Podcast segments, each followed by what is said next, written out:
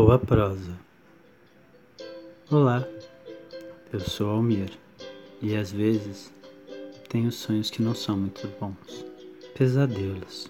Um pesadelo é um sonho que provoca angústia ou um receio pessoal. Pode se tratar de algo ocasional ou ser repetitivo. Pode ser forte e intenso. Pode ser devido a alguma situação de vida, algum estresse, alguma preocupação, alguma dor, algum sentimento, preocupações mas não existem só pesadelos dormindo. Há situações em que vivemos que podem ser comparadas a um pesadelo. Situações de medo extremo.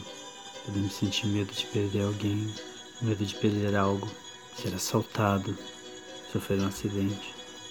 Alguns pesadelos se parecem tão reais que acabam nos deixando com medo de dormir, enquanto nossos pesadelos acordados nos deixam com medo de viver.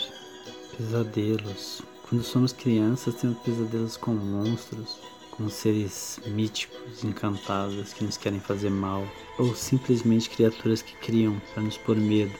Sim, pesadelos podem marcar uma pessoa, mas eles passam. Dentro de algum tempo eles vão embora, ficam cada vez mais distantes, ficam cada vez mais calmos. Nossos sentimentos em relação àquele sonho ruim vamos esquecendo, ele vai se perdendo. Daqui a pouco nem lembramos mais que ele existe.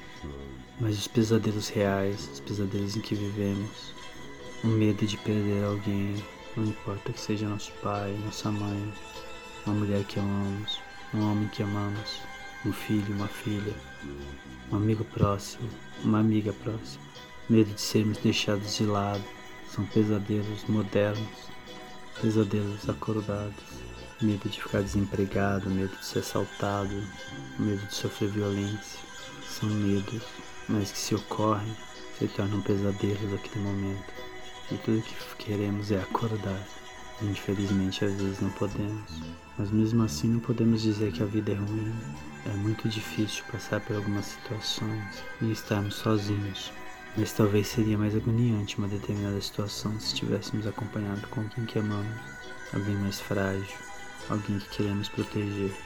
Devemos acreditar nos sonhos independentes de pesadelos noturnos ou pesadelos reais, independente de ser no campo das ideias ou no nosso campo físico. Devemos não deixar que esses pesadelos nos travem, nos impeçam de dar o próximo passo. Sim, superar esses pesadelos com sonhos, botando coisas, metas, conquistas a serem alcançadas, sonhos a serem realizados. Não digo que você não deve pensar nos seus pesadelos, tanto no campo do sonhar quanto no nosso campo físico.